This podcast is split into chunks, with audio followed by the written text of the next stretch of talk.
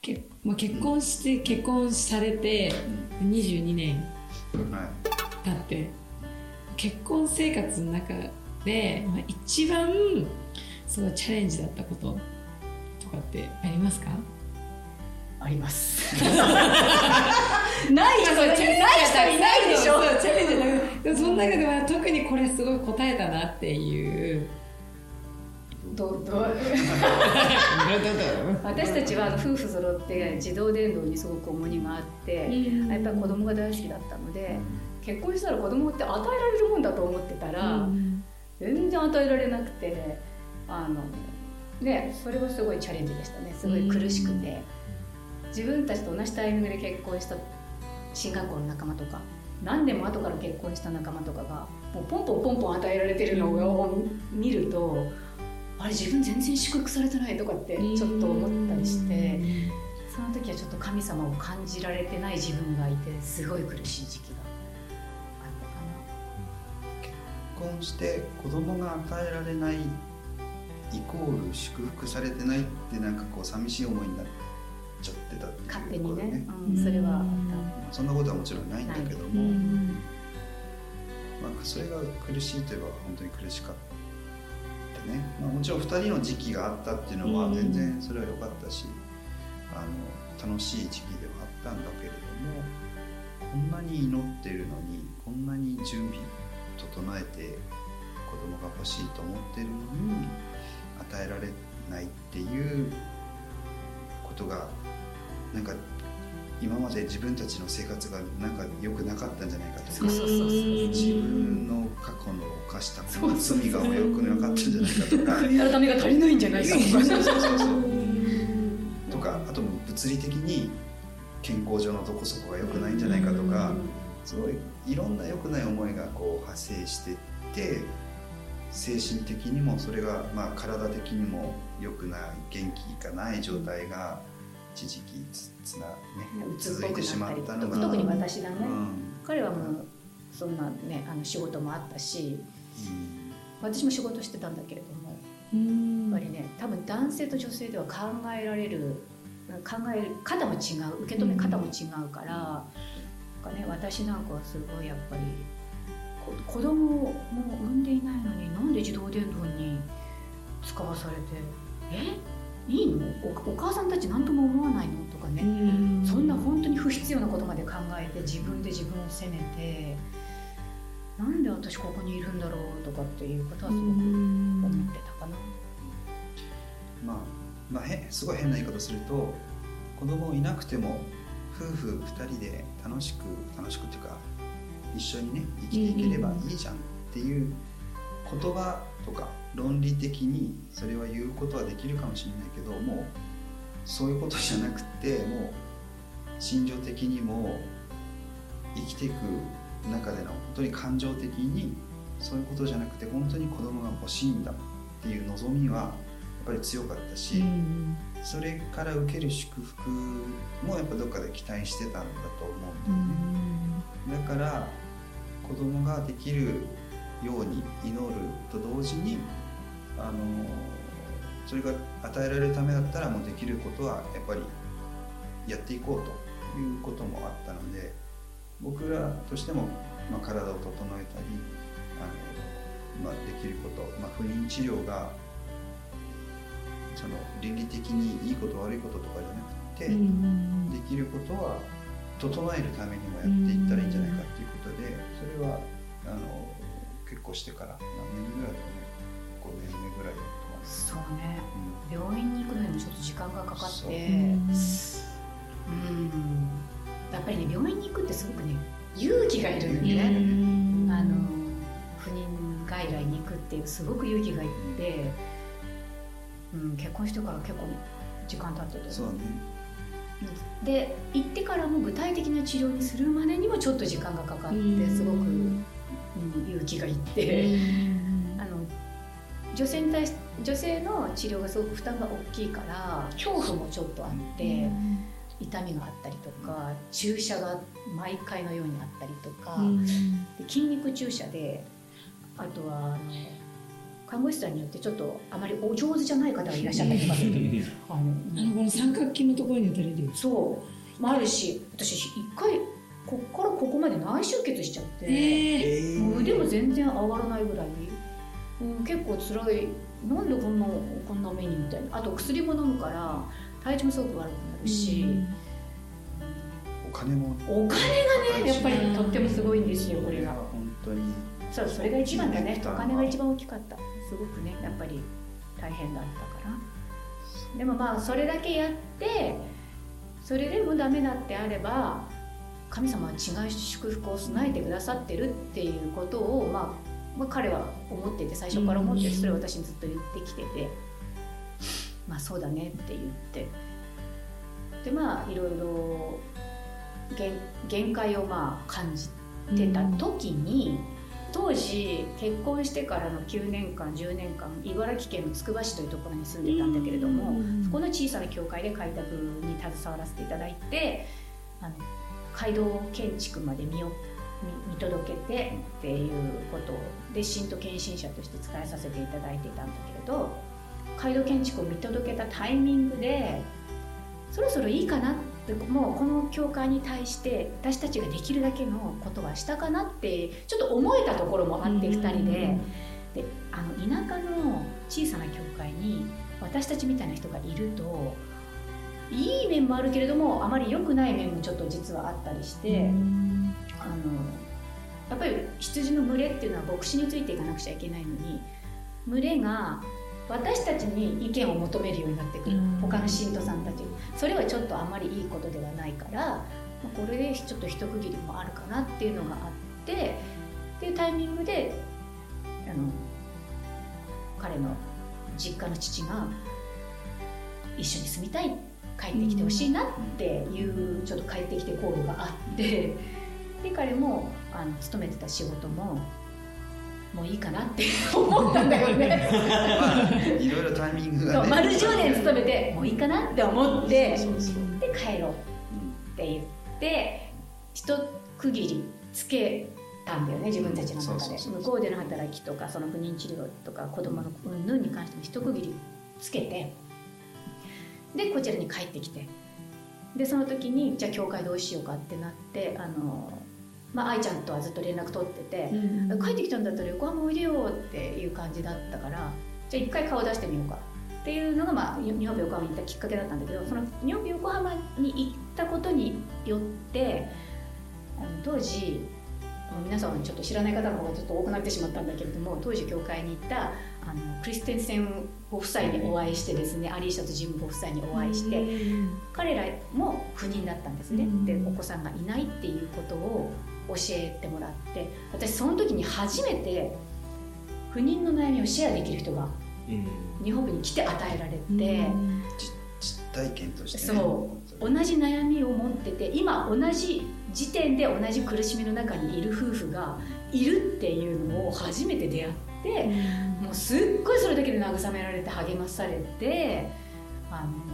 まあ、彼らとはすごくいい関係を築き上げられるようになってお互いの痛みを赤裸々に話してお互いすごく祈り合ってもう神様に対してすごくこうなんだろう持っちゃいけない感情なのかもしれないけど怒りの思いとかあったよねっていう。なんかそんな話をしてでもすごくあの子供がいないからこそ彼らとすごくいい信仰の関係を築き上げられたから私たちにとってはすごくそれも財産だし。であの彼らはもうその自分たちの子供はもうないっていうことで、あの養子縁組をするということでもうその時考え方を改めてで日本人の子供を養子縁組したいから助けてほしいって通訳とか、一緒に講演会に行くのに一緒に行ってもらいたいとかって言って、まあ、一緒に行動をしている時期があって。で私たちも彼らのその行動を見て自分たちも養子縁組っていう選択もあるねっていう話になって、あのできるだけのことをしてダメだったら私たちもちょっと考え方を変えて養子縁組ってえそれもすごく祝福だよねっていうふうに、まあ、祈って考え方を変えて行った時にそのアリーシャからあの子供が来ることになったのっていう連絡が急に来て。あの養子縁組って突然来るの連絡が。登録しといて。突然来るので本当に前の日に明日迎えに行きますかっていう連絡が来る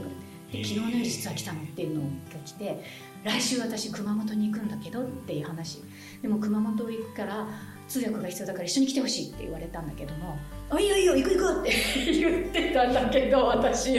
実はそのタイミングで私妊娠してた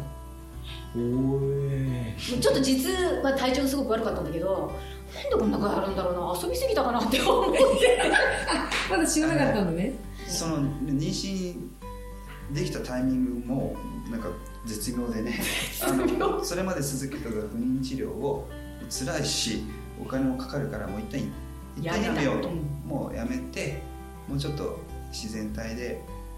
様子見ようよって言ったのが、まあ、何ヶ月か前だったのそれが、うん、で自然体でもう超遊んでたんですすっごい遊んでたのすっごい遊んでたの私。もう治療ないからっつってすごい解放されてもういろんな人といろんなとこ行ってたそうもう本当に遊びまくってて。昼間いなかったみたいうちに。それでもうツケが回ってきたかなっていうぐらいなんでこんな具合悪いんだろうと思って。いや遊びすぎたなってでも全然平気行く行くとかって言っててでもその前後して「いい行く行く」って言ってたのにその1週間後ぐらいに「あもう妊娠してる」あの検査薬したら妊娠判定が出ちゃったからやべえと思って。やべえやべえって思って。あんなに求めてたのでももうなんかねあのなんだろう自分のこととは思えないんだよね。あまりに長い時間いなかったから子供が求めすぎちゃってなんかあれ？って感じで。でまああのアリーシャには「ちょっとごめん具合が悪くっていけそうもなくて」っていう話をして。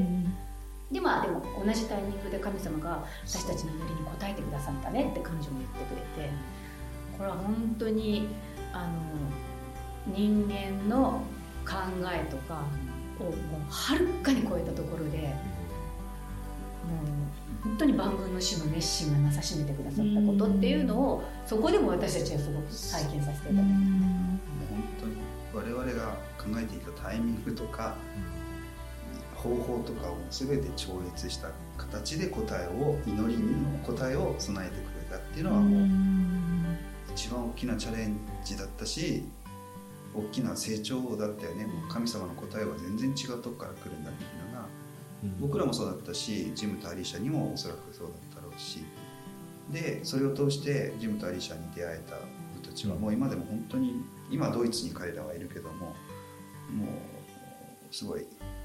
おこがましいかもしれないけどすごいベストフレンズな感じで付き合いを持てているのはすごい今すごいなと思う。答えが今与えられているっていうのがいいことかなと。その子供が与えられたってことだけじゃなかった。そうそうそうそう。それももちろんもちろんもちろん娘が与えられたことはすごく大きいけれども、それだけじゃない本当に神様って祈った以上のことを必ず与えてくださる。でそれが私たちが考えていた望んでいたことでは全くない。違う。もうそれ以上のことがすごく注がれたっていうのはもうただただ憐れみっていうことがありました。今こうその時のチャレンジのこととかすごい振り返ってなんかすごい思うこととかってありますか？あのねなくてよかった時期ではないなと思ってます。あのこれはちょっと、うん、自負になるけれども私はやっぱり10年って結構長いと思うんだよね。子供がいない時期が10年あったんだけれども。この時期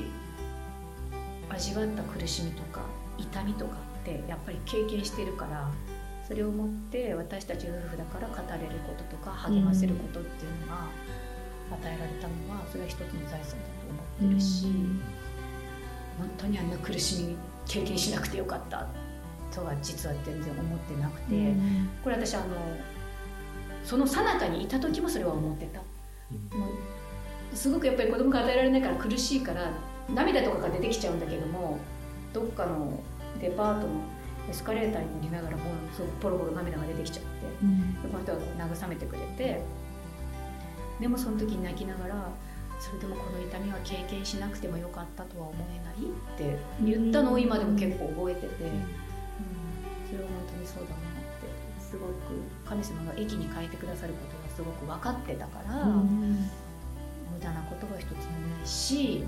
痛みが痛みのままで終わることも絶対にない、うん。信仰を持っている者にとっては、うん。必ず主が慰めと恵みを持って祝福に変えてくださる。っていう。まあすごくいい鍛錬の期間ではうん。そそれなしではやっぱり今の僕たちのなんていうんだろう生活もないし、今の味わってる幸せはもちろんなかったろうしなんかもし同じような別に子供が与えられないっていう悩みを持っているだけではなくて夫婦としてどうやって歩んでいくかっていうのがなんかこう僕らにとってはこのことを通して夫婦の在り方とか一緒にいる良さありがたみっていうのを通して学ばされたのが一番大きかったかなと。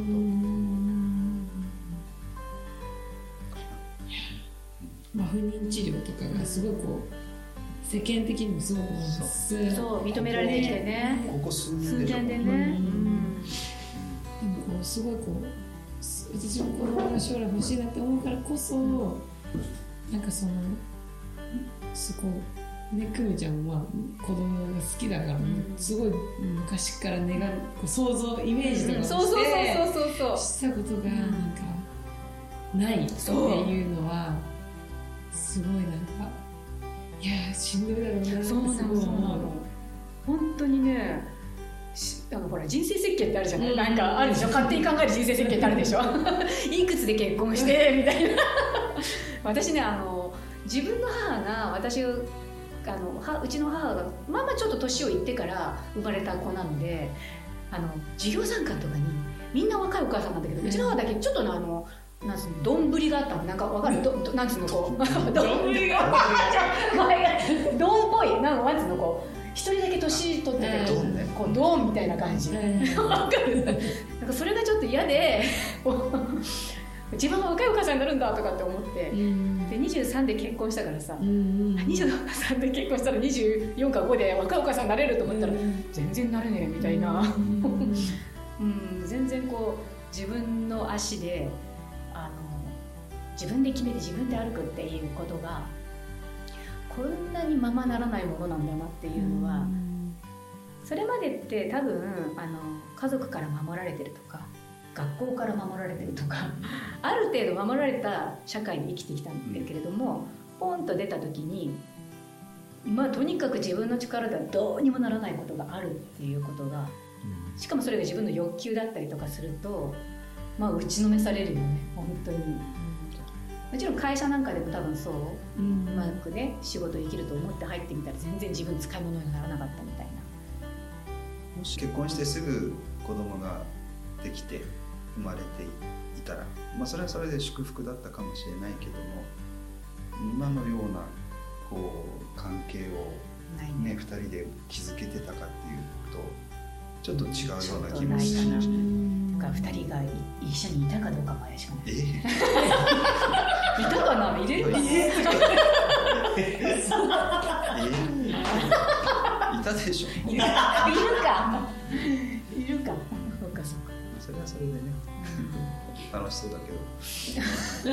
いやでも今ベストですって自信持って言えるのはやっぱうん。良かったよね、うん。今コロナとかで私たちの力では到底もう何もできえないそういう状況で、まあ、経済的な問題だとかまあコロナだけじゃなくて人生でたくさんそういうことありますけどなんか自分たちの力できないこう打ちのめされてる希望がないってこう感じてる人がいたらそのこうなんか励ましのメッセージとかもしあれば。僕は中学校の時に 絶望を味わってるでしょ。多分。まあみんなその見てる方がどういう絶望を味わってるかわからないけどもこの先もうどうしようもない不安がある。自分が何をやってももうダメなものはダメなんだ。ってもし感じてしまう人がいるとしたらでそれが自分がダメだからそうなっちゃってるんだ。自分が良くない人間だからそうなっちゃってるんだっていう側面もあるだろうし今しおりが言ったように自分たちがどうしどうしようもない外的要因コロナが不安だあるとかこれからの就職状況が不安だとか社会情勢が不安だとかいうのもあると思うけども僕はもうそういうのも全部ひっくるめて神様が僕のことをすごい自己中心だけど僕のことを見捨てるはずがないっていう確固たる自信があるんですよ僕は。たとえ僕がこの先何か罪を犯してしまったとしても神様が僕のことを見捨てるはずがないっていう自信はあります。これは。でだからどんな状況になろうとももしかしたら病気になるかもしれないし怪我をしたりするかもしれないし仕事がうまくいかないことがあるかもしれないけどもたとえそうなったとしても僕は絶望することはないと思うし、まあ、嫌だなもうどうしてこんななっちゃったんだろうなって文句は言うかもしれないけどでも僕には立ち返る場所がある。神様っていう立ち返る場所がある。必ずその先の希望とか道を備えてくれてる神様がいるっていうのは聖書を通して知っているので自分がどういう状態であれ神様はそれに左右されることはない。それって安心じゃないですか、うん、僕の出来の出来高によって神様の祝福が変わるとかじゃないっていうのは知ってるので。だからこれは本物ですよっていうことだけは伝えたいしそれによっても皆さんやらなきゃいけないことはあると思う。多分人生を豊かにするために努力をしたり備えるべきことはあると思うけども決してそれらが絶望によることは絶対にないですよっていうのは自信を持って大丈夫ですよっていうのは言いたいなと思います。ふーちゃんは何かあります。雨。ちょっとねあの心配になりがちな時も組はあるんですよ。不安になったりする時もあるし。明るいけどね。そうなのよ。明るいんですけど。ギャルだったの。ギャルそうギャルだったのギャルだったのっていうのはちょっとね。偏見かもしれないそうよ。ギャルだって不安になるわよ、ね、っていう時が多々あるんだけどなんかあんま言葉の人じゃないので僕が、うん、うまい言葉で励ましたりすることはすごい苦手なんだけど大丈夫だよしかいつも言わないんだけど。それは I, I mean it ってことで I know 本当だよとしか言えないから、大丈夫だよという励まししか皆さんにもなんかうまく言えないんだけど、うん、神様は絶対我々を見捨てることはないよってことだけは伝えられるかなと思います。言葉の人じゃないって言ったけど、うん、絶対見捨てるはずがないっていうことが自分僕自身にもすごくあのめちゃめちゃ励まされましたね。いやそうですね。いや泣きそう泣いたよね。そうだな本当ですか？もうそろそろ、ね、終わりなんですけどね、はい、お互いのねどんなところああちょっとお互いの好きなところ好きなところ？僕は最初にちょっと言ったけど多分自分にないものをたくさん持ってるんですよね。あの明るくて 元気で面白いしねやっぱ一緒にいて。あのそれが日常で味わえるっていうのは楽しいじゃないですか。毎毎日曜日の話じゃなくて日常でね一緒に入れるのはすごい楽しいなと。まあもう皆さんご存知だと思うけどこの人はやっぱりすごく優しいし、うん、あね優しいって大事。男の人優しいって超大事 大事じゃない？大事だと思う、ね、絶対一番。絶対、うん、なんか分かんないけど超レディーファーストなの。あ今そうでもないか。今？過去形そんなことないの。あれおかしいな。いやでもすごくあの私ファーストで考えてくれるから、それはすごく感謝で。私は気をつけなきゃいけないのはその上にあぐらをかかないようにとは思ってるけどもでもか書き続けてきちゃったから結構宿題やらされてきてしま